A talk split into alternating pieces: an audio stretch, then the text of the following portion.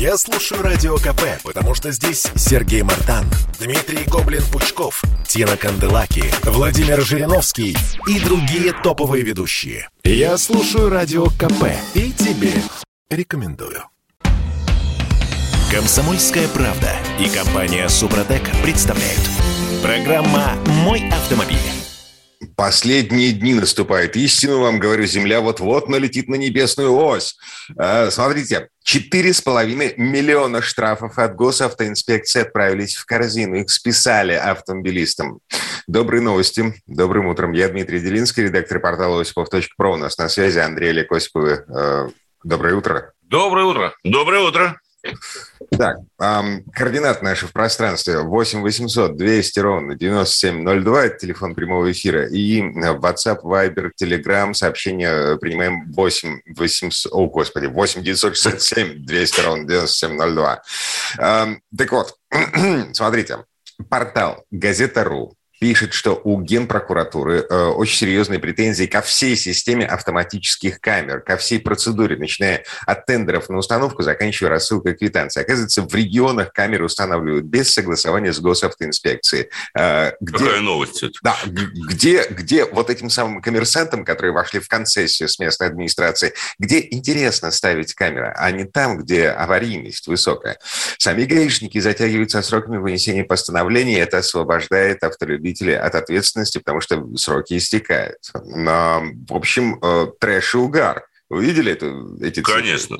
Не, ну там большой достаточно материал. Дим, но смотри, по большому счету, ведь это не первый случай. Все мы помним, вот буквально в начале, по года или в конце прошлого года мы обсуждали э, вот этот случай в Химках в Подмосковье был, когда повесили камеру, изменили условия движения, и люди за один день там получали десяток штрафов. В итоге пришла генпрокуратура, сказала, что, ну, э, ребят, невозможно, камера установлена незаконно, потому что она фактически перекрыла въезд к придомовой территории. Тогда генпрокуратура точно так же вмешалась, аннулировала все штрафы, полученные с этой камеры, однако людям все равно пришлось тогда идти в отдел ГИБДД, потому что для того, чтобы вернуть деньги, с них требовали физически заполнить заявление. Была, так сказать, проволочка, связанная с тем, что они якобы не могут вернуть деньги без наличия заявления человека как у нас это обычно бывает. Нет человека, нет бумажки. Нет человека, нет, нет бумажки. А, возвращаясь вот к этой статье в газете «Ру», да, смотрите, в Калуге прокуратура в ходе проверки регионального подразделения ГИБДД установила, что автоинспекторы не своевременно направляли судебным приставам постановление о принудительном взыскании штрафа по материалам, составленным на основе данных с камер. И в результате э, истечения сроков давности и никто не виноват. Отлично. Ну, как бы... Красно. Эм, и Дим, еще... тут, тут даже комментарий странный. Вот, а вот в Адыгее как, да? В этом году по госконтракту они заключили три договора на 33 миллиона рублей по обслуживанию 95% камер. Однако после того, как все места установки были согласованы с ГИБДД, эксплуатанты самовольно изменили точки монтажа 30% комплексов. При том, что они по-прежнему получают с каждой треноги, если не ошибаюсь, 238 рублей с каждого штрафа, вне зависимости от того, каков размер штрафа и оплачено ли нет. Ведь использование тренов не выгодно самому государству. Правильно ли, закономерно ли вынесен? Вот что Конечно. Дело. Конечно. Они свое в любом случае получат. Видимо, в доле тех, кто контролирует, я так думаю. Про Белгородскую область вот эти 210 устройств стоимостью более 138 миллионов рублей я вообще промолчу. Потому что ведь с камерами э, есть одна большая проблема, которая постоянно возникает. Вот сейчас, кстати, как бы она должна быть решена? У нас с сентября введено цифровое обжалование штрафов да, в электронном виде. Но с камерами всегда есть одна проблема. Когда ты получаешь штрафную квитанцию, где указана твоя скорость, доказать, что ты на самом деле с этой скоростью не ехал, невозможно практически. То есть даже если ты по GPS будешь отслеживать и в этот момент смотреть, что ты под камерой, там, не знаю, где разрешено 60, проехал и каждую, 75. И каждую секунду делать скриншоты? Да ты все равно ничего не докажешь, потому что, чтобы доказать, что камера установлена не под тем углом, а сами разработчики говорят, что достаточно, если не ошибаюсь, на 2 градуса изменить угол постановки камер, как она начинает либо завышать, либо занижать, ну, как бы то ни было, коверкать показания, причем изрядно. Поэтому тут можно поднастроить на пару градусов, кто будет смотреть именно за установкой. Камера сама тарифицирована, имеет соответствующий сертификат, а то, что она установлена криво, это уже хорошо, если генпрокуратура установит в результате проверки.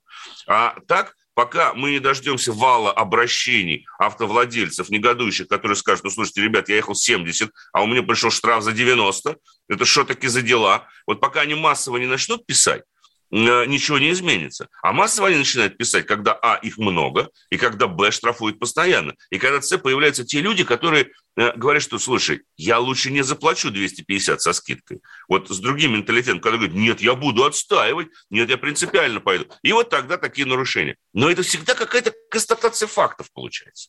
Не более mm-hmm. того.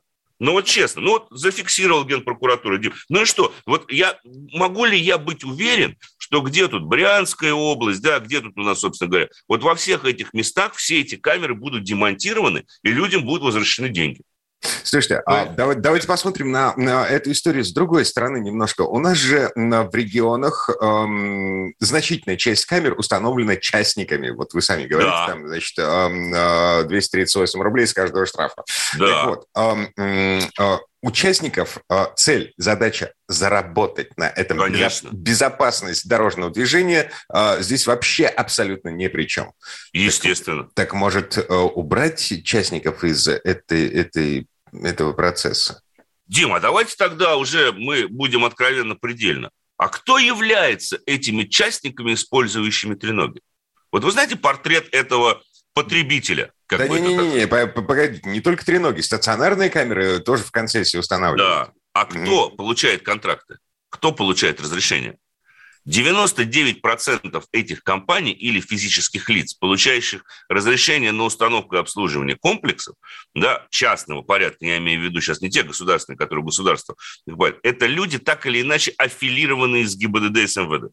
Всем этим давно известно. Если Нет, вы... Не только, и, и с местными властями. И пожалуйста. с местными властями. Если вы, вот если мы сейчас с вами, Дим, возьмем, скинемся, поставим где-нибудь на трассе Москва-Санкт-Петербург, ага. мы выясним место и разрешим получить разрешение. Поверьте, никаких перспектив получения разрешения на установку камер у нас нет. А вот у человека приближенного, у него перспектива Кому есть всегда. Надо.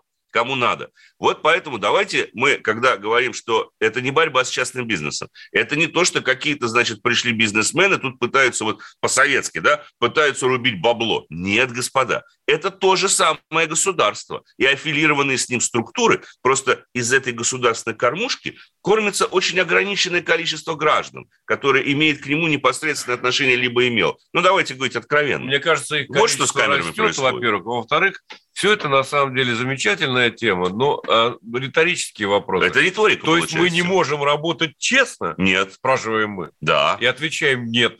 Система не предусматривает... Нет, нет, нет, ну да. Ну так-то нет, ну в общем да. Нет. И хорошо, слава богу, есть пока генпрокуратура, которая вмешивается во все это дело. Да, видимо... А можно почаще это делать? Хм. Не раз там в 4 или 6 лет. Можно это делать раз в месяц. И дело кончится одним. Это уже показывал опыт многих стран. Так. Когда все это будет демонтировано и разогнано, так. и набрано новое, честное. Это сейчас... Другого выхода нет. Это ты сейчас про кран, из которого капает? А это как, как, как ты можешь вообще? Это, конечно, уже. Вот нам тут пишет, кстати, Дим, если позволишь, я перехвачу инициативу, так сказать, плюс 7967 200 ровно 9702, это координаты прямого эфира. Вот у нас на Симферополе на некоторых камерах висит знак ограничения скорости 40. И антирадар говорит, что ограничение 60. Аркадий нам пишет. Аркадий, я, поскольку постоянно езжу в Крым, могу сказать, у вас это прям повсеместно. У вас перед каждым пешеходным переходом и перед каждым светофором кто-то повесил знак 40. В некоторых местах стоят камеры. А некоторые камеры настроены на 40, некоторые на 60. Это вот парадокс. При этом никто на самом деле до 40 не сбавляет. Но, с другой стороны, есть и иное объяснение. Да. 40 плюс 20 получится 60. Камера срабатывает, получишь штраф. Все правильно. Логизм. Ну, конечно. Вот тут ты не поспоришь, ну, не поспоришь. Ну, так а что тут думать особенно? Да, ну, давайте в следующей четверти сейчас все-таки перейдем уже к другим темам, подводя итог а... вот этому. Ну, Хорошо. слушайте, ну, у меня да. тут есть небольшое продолжение. А, на да. самом деле, а, ну, общеизвестно, что водители придумывают разные ухищрения в борьбе с камерами, в борьбе вот с этой вакханалией. Летом проскакивала информация о том, что система не распознает криво установленные знаки. Оказалось, что, ну, на самом деле миф. А, камере пофиг. На нейросеть. Да, нейросети подключены уже к камерам, которые распознают номера машин, нарушающих скоростной режим. То есть не только э, там ремень э, и а, мобильный телефон. А в Москве скоро метро можно будет оплачивать при помощи Face ID, то есть лица фейса собственного. Это ж куда мы дойдем-то, собственно говоря? Но только надо моргнуть левым глазом. А если правым? Не получится. Отлично, вернемся, очень скоро вернемся. Вернемся через пару минут. Я слушаю «Комсомольскую правду», потому что «Радио КП» — это корреспонденты в 400 городах России. От Южно-Сахалинска до Калининграда. Я слушаю «Радио КП» и тебе рекомендую. «Комсомольская правда» и компания «Супротек» представляют. Программа «Мой автомобиль». Э, помятый госномер, установленная табличка под углом, например, да, все это на самом деле не работает. Э, тут э, на этой неделе производители систем автоматически... Да, да, да, да. А, обнародовали фотографии вот всех этих популярных способов распозна... О, господи, борьбы с автоматическими системами фото-видеофиксации и как нейросети справляются со всеми этими способами. Это мы вернулись. Я Дмитрий Делинский, Андрей Лекосипов, редактор портала осипов.про у нас на связи. Андрей там подает голос, подает? Да, подает. Даже Олег. оба подают. Конечно, подают. А, а ты знаешь... Да, Дадим. Да, ну, в общем, э, что, голь на выдумке хитра, но на каждую свой собственный винт нашелся. Да. А вы знаете, это важная информация, Дмитрий. Я бы рекомендовал, кстати, это мы должны сослаться на РБК, на Автоньюз, собственно говоря. Надо это знать для того, чтобы знать, что, собственно говоря, просить за тавтологию не работает. Глядишь, может быть, что-нибудь другое таки сработает. Это в том числе, кстати говоря, ответ вот тому, кто нам тут написал, что ну, мы, понимаешь, э, говорите про свои действия. Мы, конечно, номера не гнем, но вот люди гнут. И как мы помогаем людям, отвечаем, вот мы вас отсылаем туда, где вам скажут, что так гнуть нельзя, что погнутость бессмысленно. Да. А, и вот еще 82-й нам пишет, собственно говоря, хорошо, что заставили предупредительные знаки ставить, иначе камеру не увидишь. Так в том вся и проблема. Как это заставили? Наоборот, разрешили не ставить. Теперь их разрешили снимать.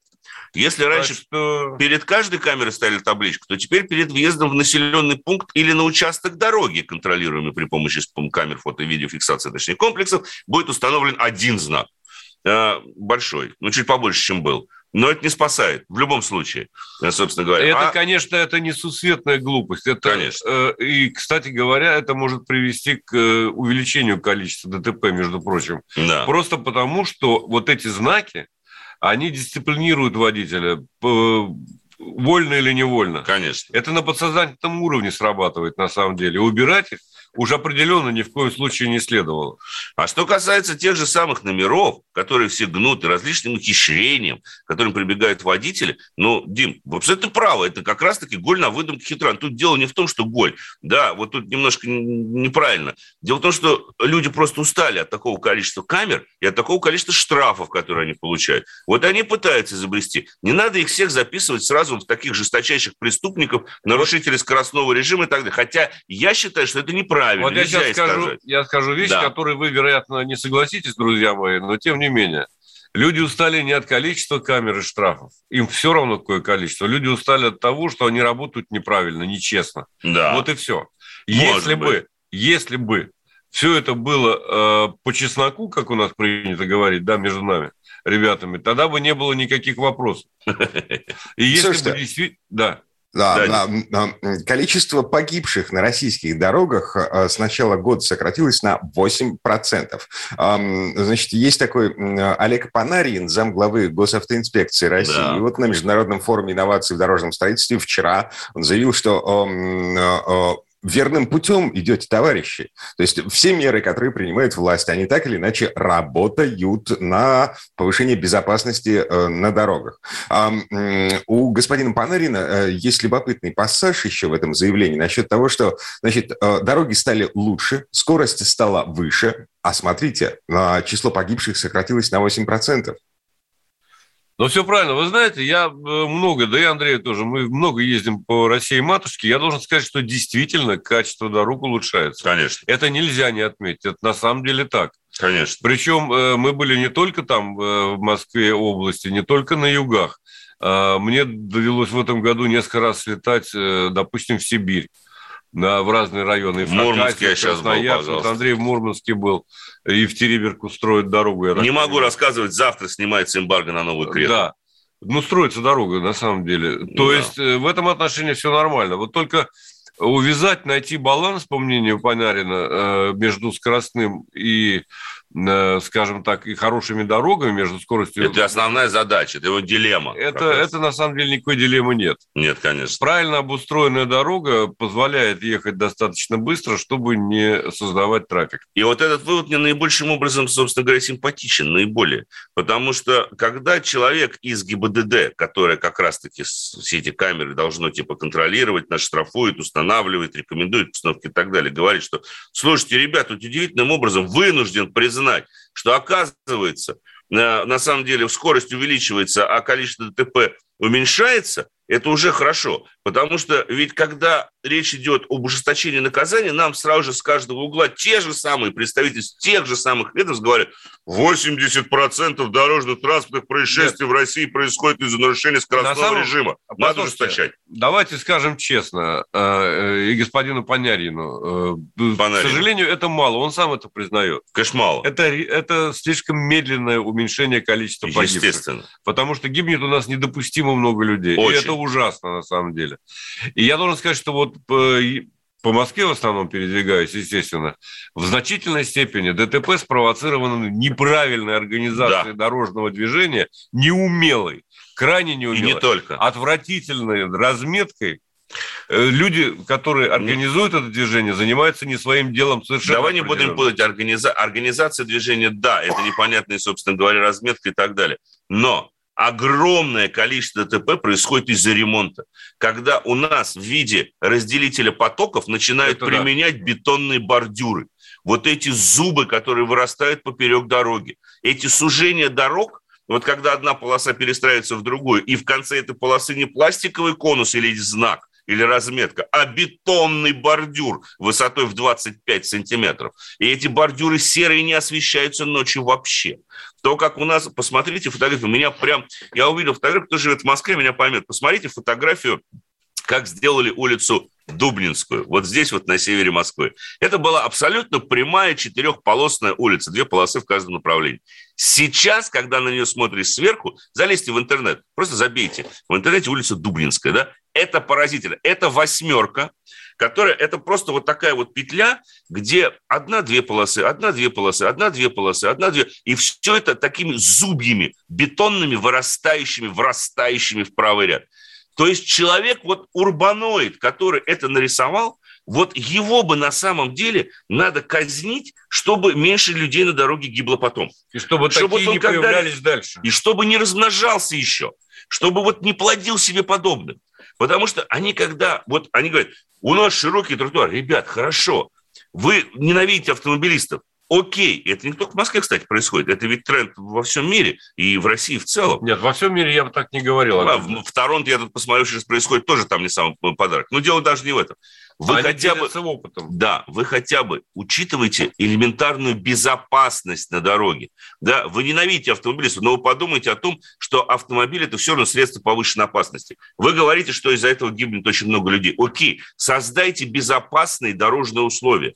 Бетонные зубья вырастающие и возникающие ночью на неосвещенном месте перед вами, внезапно это опасность. Это провоцирование дорожно-транспортного происшествия. И на этом фоне, к слову сказать, очень неприятно выглядит позиция многих сотрудников ГИБДД сейчас, которые в последнее время просто отказываются писать в протоколах, что авария произошла в результате, допустим, большой ямы на дороге, и фиксировать эти вещи в результате бордюра, в результате еще чего-то, какого-то естественного препятствия или неестественного препятствия, скорее, возникшего на дороге, они просто отказываются это писать. Они везде пишут а, выбор скорости движения, соответствующей, а, собственно говоря, дороге. Что это типа водитель сам не увидел и сам не среагировал. Да как ты ну, потому что, потому что есть тут священные коровы, которых трогать вот не рекомендуется. Вот именно. А их надо менять давным-давно. 84-й из Перми пишется. Здрасте, безопасность э, дорого. Э, заключается не только в строительстве, а также в профилактике со стороны госавтоинспекции. Эм, э, гаишники должны контролировать качественные покрытия. Данная структура этого не делает, так как не хочет портить отношения с администрацией региона. Вот, Дим, вот опять же сразу же комментарий, да, это как так? Вот есть администрация, у руководства, да, и есть ГИБДД полиция. Эти, вот, эти две структуры не могут быть связаны между собой. Ну, они не... Я понимаю, что мы сейчас смеемся. Я. я понимаю, что это риторика но они не могут быть связаны они нормально не должны быть связаны. Не должны быть вот связаны. не могут, это другой вопрос. И не пока должны. этого не добьемся, вот ничего не получится. Уж извините меня за прямой. Конечно, потому что это безобразие, то, что Конечно. происходит на дорогах. В первую очередь в столице безобразие. Да во все. Вот в Перми, из, из Перми нам пишут, там то же самое. Это везде. В какой город не возьми. Вот, вот в Ростов сейчас перестраивают, в Ростове-на-Дону сейчас массовое дорожное строительство. Там такие же зубы появились такие же... Они, они, я не понимаю, это, это, это вирус, это какая-то зараза, которая распространяется по городам. И вот потом это распространение принципов пьяного художника, который рисует на дорогах. Слушай, мне кажется, они все нездоровые. Ты знаешь, там, наверное, ну, может быть, что-то не то. Я в Клину потребляют не то, я не знаю. Области, город небольшой Клин, где тоже разрисована черти как дорога. Симпатичный городок, кстати, был в свое время. Но вот и получается, понимаете, когда нет контроля за тем, что рисуется, и за тем, как строится. У нас и получается, что да, на федеральных дорогах, на прогонах у нас действительно сейчас гораздо лучше стали дороги между Конечно. городами. Все хорошо. Но как только ты в какой-нибудь город заезжаешь, ты думаешь, что же это за пьяницы и наркоманы все это нарисовали. Но нормальный человек этого нарисовать и придумать не может. А, ну, не может. И Давай бы не мотивировал. Кемерово нам пишут, то же самое. Вот кроме Перми. Челябинская, а ну у нас в Челябинской области, по Шкоде и Корок обязательно ответим после э, небольшого перерыва. И из Иркутска пишет, часто езжу из Братска в Питер, в Курганской области дорог нет. Пожалуйста, пожалуйста. Угу. Понимаете, вот профилактика со стороны ГИБДД. Опять же, вернемся к этому. ГИБДД сейчас фактически получила функции надзорного органа. Как оно их исполняет? Вот вопрос. А, вернемся через пару минут. Попов изобрел радио, чтобы люди слушали комсомольскую правду. Я слушаю радио КП и тебе рекомендую. Комсомольская правда и компания Супротек представляют. Программа «Мой автомобиль». Отмена техосмотра становится еще ближе. Закон об отмене обязательного техосмотра да, все-таки внесли в Госдуму. Идея прежняя. Необходимость получать диагностические карты будет обязательно только для коммерческого транспорта и для легковых машин, частных машин, да, в частных руках, которые старше 4 лет и которые меняют собственника. То есть при покупке машины нужно будет ее зарегистрировать на нового владельца, и вот в этот момент понадобится талон техосмотра. Ну или в случае изменения конструкции нужно будет зарегистрировать, э, там, не знаю, двигатель новый поставить или фаркоп, вот тоже нужен будет талон техосмотра. Во всех остальных случаях все не обязательно. Мишустин подтвердил, правительство будет поддерживать этот законопроект. В общем, выдыхаем. Я Дмитрий Делинский, редактор портала осипов.про. Андрей Олег Осипов у нас на связи.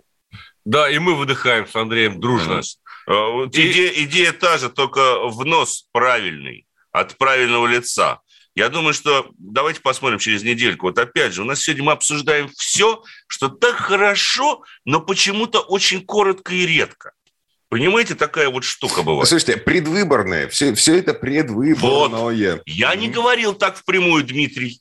А что, тут, вот, а что тут не говорит? А я вот, я замуровал это, завитиватывал. Через, через, мы в следующую, следующую, в следующую среду, да, пардон, да, проверим свои ощущения. Ровно через 7 суток. От событийности, от да. событ... А, вот, от того, будет ли... При... Нет, закон, кстати, а, может быть, а может быть, теперь уже конкретно... К тому, что технически осматривают порой. Машины? Да. да. Вот, машинам а... и не просто к машинам. Угу. Путешествиям на машинах, я бы так... У нас есть такие вопросы. А, ну давай Не будем таки забывать об этом. Да, Хорошо. и я, Дмитрий, опять же, сейчас вот эстафетную палочку схватил, чтобы напомнить, что координаты прямого эфира... Ты вырвал из рук у Димы. Просто наглым образом отобрал. Плюс семь девять шесть семь двести ровно девяносто семь ноль два. Дмитрий, прости великодушно. Угу. А, да, значит, Шкода Корок. Вот уже несколько сообщений Александр нам прислал. Что можете сказать о Шкода Корок? 110 лошадиных сил, атмосферный, знаем. Какой двигатель надежный, атмосферный или турбированный, ваше мнение? Значит, вот надеж... Вот давайте так. Во-первых, между надежность и долговечность – это разные понятия, да? Между ними нет знаков равенства. Если говорить по надежности, как по количеству отказов, эти машины идентичны. Нет проблем ни с тем мотором, ни с другим, ни с атмосферным, ни с турбированным. С точки зрения ресурса, Но ресурс – это ненадежность, опять же повторюсь. Да? Э, с точки зрения ресурса, конечно, атмосферный силовой агрегат выглядит привлекательно. Но современные турбированные моторы и 1.4, который стоит на коробке на 150 лошадиных сил, не является исключением. Это уже новое поколение силовых агрегатов, поэтому если вы машину приобретаете со сроком эксплуатации 3-5 лет и вряд ли проедете на ней более 100 тысяч километров, я бы в любом случае выбрал турбовую версию, по той простой причине, что у нее больше моменты, и она веселее. Вот, самое главное, 1.6, 110 кисловат, скажем честно, уж простите. Я на ней рассекал по Хакасии, где нет ни милиционеров, Я обгонял камер. каждого хакасского коня. А там никто э, доехать не мог, в принципе. На коне? Да, близко даже а. поравняться. Ну, То есть корок, очень веселый автомобильчик вот с этим мотором 1.4. кроме всего прочего, не надо забывать, что он способен на определенные подвиги, потому что все-таки полный привод, все-таки системы различные. В общем, берите. Угу. Так, эм, путешествие. Путешествие? Э, да. Ты же к, к коллежке, к своему тезке, но только с фамилией Сирота? Да, Олег Сирота – это человек, который делает сыр. Э, единственное, что я там попробовал, кстати, сыры весьма неплохие, э, но это была 85-я, надо сказать, на моей памяти сыроварня, на которой я побывал. А российская произвела... по счету? Российская пятая, по-моему. Вот, вот поэтому российская важно. Российская пятая, да. И, кстати говоря, это очень крупное предприятие, так по э, ощущениям, по масштабу, конечно, да. это считается. И очень неплохо организовано все. Угу. И очень неплохой ресторанчик там внутри. А все это мне... А по ценам как? По ценам, ну, они кусаются, потому что российский сыр с моей э, непросвещенной точки зрения столько стоить не должен. Но он стоит там, хм. ну, скажем, хороший сыр э, винный, там у них есть такой, 1700 рублей килограмм. Ну, вообще, ну, в досанкционный общем, период так импортные стоили. Так они, да, сейчас они стоят еще дороже, потому что... Сейчас как бы меньше. на акцизы и все прочее. Но, тем не менее, там есть чем э, закусить, чем порадовать себя.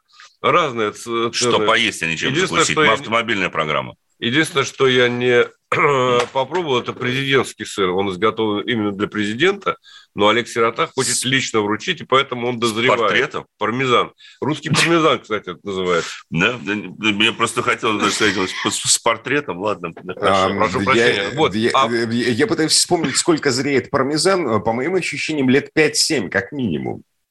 Ну, вы знаете, пармезан... Заложен был позже. Пармезан – это такой сыр, который может оставаться и передаваться по наследству. В банковских э, сейфах его хранили. Да-да-да, но um, как минимум 5-7 лет он должен дозреть для того, до, до состояния пармезана. Вот но. именно. А вот этот президентский, он, собственно, и был изготовлен в 2015 году. Ему сейчас а, 6 лет. Вот а, как. Угу. Да, он в 2015 году открылся этот сыровар. Ну, бог с ней. Это На все... пике формы, можно сказать. Это То есть сирота не предсказывает э, результаты выборов 24 года. Совсем. Нет, нет. Совсем. Хорошо, да.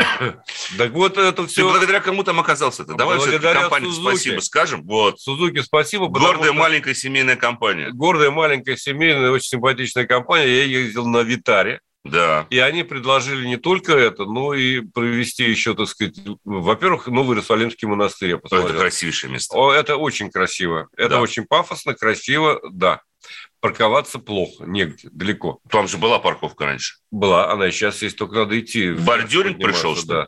Ну, короче говоря, э, не без э, изъянов, но тем не менее безумно интересно. И потом усадьба охотника. Это очень дорого. Да. Очень Но это, это уже это как бы это загородная усадьба полноценная. И я, Дмитрий, должен вам сказать, сейчас о Витаре я тоже скажу несколько слов, но я должен вам сказать, что я э, позавчера, в воскресенье, угу. Продлил эту поездку так. Мы уехали с усадьбы на следующий день, и я заехал в город Клин. И там я увидел Дед Мороза с ружьем. Угу. Да. Это редкое зрелище, должен заметить. Не, ну что... надо пояснить, что Дед Мороз с ружьем в виде это, новогодней игрушки. Это новогодняя игрушка. Это замечательная фабрика елочных украшений, э, которая есть в городе Клине.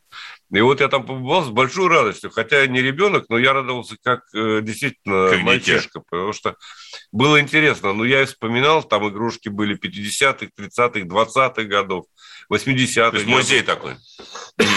Это очень, это очень интересно. Это действительно всем рекомендую. Ну и кроме того, Витара сама по себе. Угу. Машинка меня порадовала. Вот Кстати, так... 1.4 турбо тоже был. 1.4 турбо, но развивает 140 сил. 140 сил. С шестиступенчатым автоматом да. агрегатируется.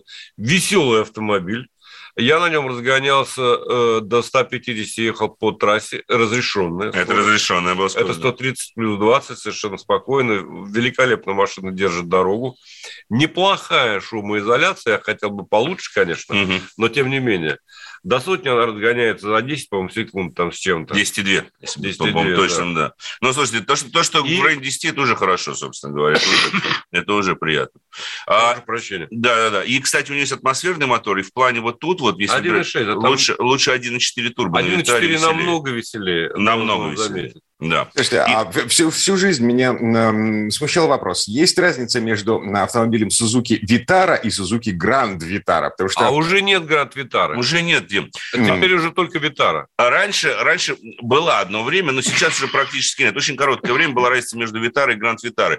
Э, во многом она была обусловлена рынками, на которых продавалась модель. По-разному, потому что модель глобальная. Сейчас осталась только Vitara, а машина, которая стоит классом выше и сейчас фактически по габаритам заменяет Гранд Витару предыдущий, это SX4. Вот SX4, он больше стал существенно, то есть он переехал в другой класс. То есть раньше же как был? SX4 маленький, потом шла Гранд Витара. Теперь ровно все наоборот поменялось. Теперь стала Витара и SX4, потому что SX4 больше, длиннее, чем та же самая Витара. Но может и, быть... И Джимни на закуску. Да, и, и Джимни на закуску. Ну, Джимни это вообще отдельная, собственно говоря, тема. Это отдельный автомобиль, на котором мы тоже ездили, собственно говоря, и э, подробно о нем рассказывали. Это просто, ну, это, вот, это как Ранглер, да, вот это вот отдельная категория машин для удовольствия. Я бы так это сформулировал. А Витара для жизни. Но ты хотел рассказать о том, что совершенно в другом классе, мне кажется. Что, что по цене которого можно купить, сейчас я посчитаю, раз, два, три, наверное, Витары, четыре. Четыре Витары, даже с половиной, четыре с половиной Витары. Да, да. Ну, потому что это 12,8 миллиона стоит, собственно говоря, автомобиль, вот, на котором э, я сейчас езжу. Это э, Range Rover Sport SVR, самая мощная версия, 21 модельного года. И особенно приятно, почему мы его взяли вслед за F-Pace SVR, о котором мы рассказывали уже а, в рамках наших эфиров на КП, э, потому что вокруг одного и того же самого мотора и коробки построили два кардинально отличающиеся друг от друга по характеру автомобиля. То есть, если Jaguar F-Pace SVR – это настоящий гонщик, спортсмен, который способен очень быстро проходить повороты, даже несмотря на то, что у него достаточно высокий центр тяжести, дорожный просвет 21 сантиметр, э, то Range Rover Sport SVR с тем же самым мотором, который даже мощнее, в случае с Range Rover Sport он развивает 575 лошадиных сил, в случае с Jaguar 550 лошадиных сил, а Range Rover Sport куда более вальяжно. Это скорее Арнольд Шварценеггер на английский манер. В то время как Ягуар F-Pace – это ну, настоящий вот гонщик. Ну, хорошо, хорошо. Ну, так вот, так, прямо Дэнди. Ну, может быть, в каком-то смысле Дэнди. При этом он точно так же способен пугать окружающих, потому что, особенно если нажать на кнопочку, открывающую все клапаны в системе выхлопной, и может принудительно открыть, либо после, в режиме спорт, либо после трех с половиной тысяч оборотов они откроются сами. Значит, выстрелы раздаются, значит, все думают, что рядом началась война. Нет, это, это СВР, собственно говоря, поехал, все хорошо. Конечно, они отличаются очень сильно по, по управлению, потому что это машины, э, они и рассчитаны таким образом на абсолютно разную категорию. А тот вот прям на нем хочется гонять. На этом нет. Это такой, который скажет, ну, это хочется быстро можно, перемещаться. Очень быстро перемещаться. Все, время программы подошло к концу. Надо Сан Саныч Пикуленко предоставить место. Да, Сан Саныч. Пикуленко буквально через две минуты, а мы что? Всем хорошего дня. Программа «Мой автомобиль». Работа не волк. Отдохни. Послушай «Комсомольскую правду». Я слушаю Радио КП. И тебе рекомендую. «Комсомольская правда» и компания «Супротек» представляют. Программа «Мой автомобиль». А это мы вернулись в студию радио «Комсомольская правда». Я Дмитрий Делинский. В этой четверти часа у нас не совсем традиционная история от Александра Пикуленко. На этот раз речь пойдет о необычном автопутешествии. Весной 1929 года академик Александр Ферсман, знаменитый геохимик и популяризатор науки, отправился в пустыню Каракумы, на машине.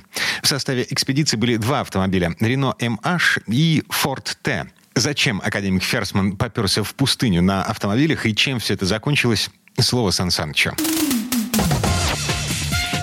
Предыстория. Выдающийся ученый Александр Евгеньевич Ферсман, чье имя носит Минералогический музей в Москве, предстает в неожиданной роли. В книге «Путешествие за камнем» Он описывает поездку на вездеходах Рено тип MH по пустыне Каракум. Причем делает это с такими подробностями и пониманием процесса, что позавидуют иные автомобильные журналисты. Этот вездеход создавался в пику Ситроэну, прославившемуся покорением пустыни Сахара на полугусеничных кагрессах. Французские интересы в Африке диктовали новые скорости для освоения глубинных территорий. Расстояние которые Ситроены на гусеничном ходу системы Кагресс проползли за 23 дня, трехосный Рено тип MH преодолевал всего за 10 дней. Примечательно, что этот необычный вездеход был создан на узлах и агрегатах обычного такси Рено тип КЗ, бегавшего по улицам Парижа и Москвы. После ряда удачных экспедиций в самое сердце Черной Африки за Трехоской закрепилось неофициальное прозвище «Тип Сахара». Успех привлек внимание многих иностранных заказчиков. В 1926 году Госторг закупил несколько машин. Одну из них отправили в Узбек Автопромторг, где 22 июня 1927 года она совершила пробег от Черджоу до Хивы вдоль реки Амударья. 500 километров бездорожья были пройдены за 108 часов 10 минут. При этом машина зачастую преодолевала барханы с крутизной до 18 градусов. НЭП – новая экономическая политика, официально не отмененная и до конца еще не задушенная сталинским администрированием, приносил свои плоды. Так Автопромторг достаточно быстро освоил производство запчастей для импортных автомобилей, в частности лампочек под патрон типа Рено. Вездеходы для экспедиции академика Ферсмана поступили в распоряжение туркменского автопромторга весной 1929 года. Цитирую. «Вот они, наши машины, только что прибывшие из Парижа через Мурманск на железнодорожных платформах, тяжелые и низкие на вид, маленькие броневички-многоножки на 12 колесах, нанизанных на три оси. Восемь удобных кожаных мест, запасные колеса, ряд запасных баков и свободных помещений под сиденьями. Четырехцилиндровый мотор всего в 11 лошадиных сил. Сравнительно простое и несложное техническое оборудование при значительном весе около одной тонны. Таковы основные черты наших машин. Днем машины совершали пробные пробеги в живописную Фирюзу в горах около Ашхабада, где по прекрасному шоссе можно было испытывать моторы машин и развивать максимальную скорость около 55 км в час. Каракомская экспедиция академика Ферсмана, третья по счету, имела весьма представительный вид. Командором пробега был назначен Богушевский – Ему подчинялись водители Евланов, Кочиновский и Шаталов. Помимо ученых-геологов Ферсмана и Щербакова, в экспедицию вошел радиоотряд Ленинградской академической радиостанции в составе Табульского и Андреева, корреспондент комсомольской правды Розенфельд и художник Гершаник. Ашхабад прикрепил горного инженера Телетова, представителя дорожного ведомства Четверякова, представителя Туркмен автопромторга Карамышева, кинооператора Канатчикова. Прибавьте к этому списку двух проводников, охранника Гаражка и десятника серного завода Полянцева. Все они двигались на трех автомобилях. Двух Рено Маш и грузовичке Форд. Его академик также довольно точно описал маленький однотонный грузовик Ford с мотором в 20 лошадиных сил 1924 года. И как такая группа могла уместиться на двух машинах вместе со снаряжением, оружием, котлами, продовольствием, киноаппаратом, молотками, топорами, лопатами, досками, решетками, веревками, бочонками для воды, баками для бензина, фотоаппаратами, запасными частями для машины, инструментами и запасными колесами. Академика явно забавляет перечислять все то, что предстояло вести с собой. Правда, не все и не все должны были ехать на наших машинах. Радиостанция с ее тяжелым грузом, мотором и мачтами должна была идти караваном с двумя гидрогеологами Академии наук. Экспедиция стартовала 4 апреля 1929 года. Путь пролегал через центральные Каракумы от склонов Капитдага до низовья Амударии. Вскоре форт пришлось отправить назад в Ашхабад, а пара трехосных Рено вступила в борьбу с зыбучими песками и барханами крутизной до 30 градусов. Пересечение Каракумов оказалось тяжелее преодоления Сахара. Прибегали к помощи лебедки самовытаскивателя, входившей в оснащение одной из машин. Дважды обрезала шестерни дифференциала. Случались и другие менее значительные неполадки. Тем не менее, обе машины добрались до пункта назначения серного завода в 255 километров от Ашхабада в местечке Дарваз, а затем и в Хиву. Работу вездеходов академик Ферсман оценивает с точностью, сделавшей бы честь любому современному автомобильному журналисту. Чистые пески машины берут великолепно, иногда развивая на них скорость до 20-30 км в час. 12 колес едва врезываются в сыпучий песок. Тяжесть автомобиля и груза распределяется между 12 колесами, из которых каждый таким образом выдерживает давление не больше 78 пудов, то есть погружается в песок не больше, чем нога человека или ступня груженного верблюда. Изредка смущают нас отдельные кочки, и на скором ходу наши водители машин с трудом лавируют между ними, выворачивая длинное, больше 4,5 метров, не очень поворотливое тело 12-ножки. Мы останавливаем машины, вылезаем, осматриваем подъем, вынимаем веревочные лестницы с деревянными перекладинами, тщательно вымеряем расстояние между ними, потом медленно и спокойно въезжаем по ним. Правда, не всегда сразу достигая вершины и нередко возвращая машину вниз для разбега. А как, по-своему, просто и доходчиво объясняет академик Ферсман назначение дополнительной понижающей коробки передач демультипликатора. Песчанка – особое приспособление машины Сахара, позволяющее любую из скоростей уменьшить вдвое и этим создать выгодные условия для подъема. Да, для автомобиля это было время взросления. Автомобиль окреп и пробовал свои силы в разных областях. Особый интерес во всем мире проявляли к его вездеходным качествам. Не случайно журнал «За рулем» выступил с почином «Шестиколесный автомобиль для Красной Армии» по сбору средств на выпуск отечественных трехколесных вездеходов. След вездеходов Рено тип MH неожиданно всплывает в книге «Тринадцатый караван», написанной очеркистом Михаилом Петровичем Лоскутовым, будущим участником легендарного Каракумского пробега 1933 года – мне вспоминается одна из первых автомобильных поездок к 40 буграм, Кырк-Джульба. Это был 13-й автомобильный караван в Каракумах. И весь он состоял лишь из двух испытанных шестиколесных машин Рено Сахара, которых уже теперь не существует. Предыстория. Сан Саныч, спасибо. Это был Александр Пикуленко, летописец мировой автомобильной индустрии. И у нас на этом все на сегодня. Дмитрий Делинский. Берегите себя. Программа «Мой автомобиль».